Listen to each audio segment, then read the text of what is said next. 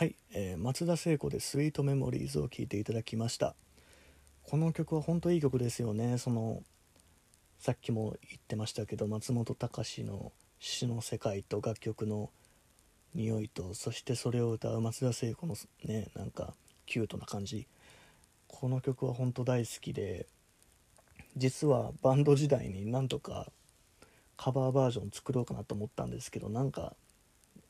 僕が歌っちゃダメだなっていう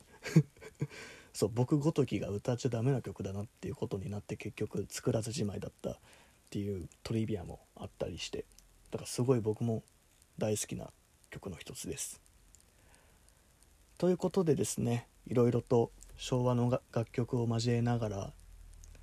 軽い解説になってたのか分かりませんけど結構自分目線の割と偏見とかもあったかもしんないけどでも昭和の名曲の名曲がねいかに素晴らしいかっていうのはちょっと伝わったんじゃないでしょうか。今の曲がねそれこそ全然悪いわけじゃないけどやっぱり昭和には昭和に昭和の時代にしか出せない匂いっていうのは当然ありますから。逆にね逆に言えば今の時代には今の時代にしか出せない絶対匂いがねある楽曲っていうのはもちろんあると思うんでまあそれぞれ補完し合ってこれからもね音楽日本の音楽として歴史に残っていけばいいかなって思うんですけど。ね是非ねまた温故知新じゃないですけどそういう古い音楽を聴いてね新しいものを得るっていうのは全然ありだと思いますしね。是非またこれで興味持ってみた方いろいろ自分でリサーチして自分が好きそうなアーティストは誰かなとか自分が好きそうな歌詞はどれかなとかそういういろんな観点からね昭和の楽曲にまた改めて、えー、アプローチするのも面白いと思います。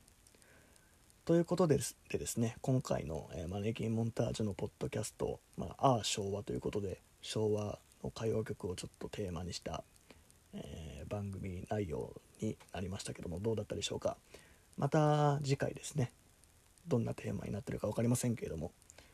またこうやってプレイリストの方で聴いていただければ幸いです。ということで今回の最後の曲はですね、えー、松山千春で「長い夜」です。それでは今日はどうもありがとうございました。マネキンモンタージュでした。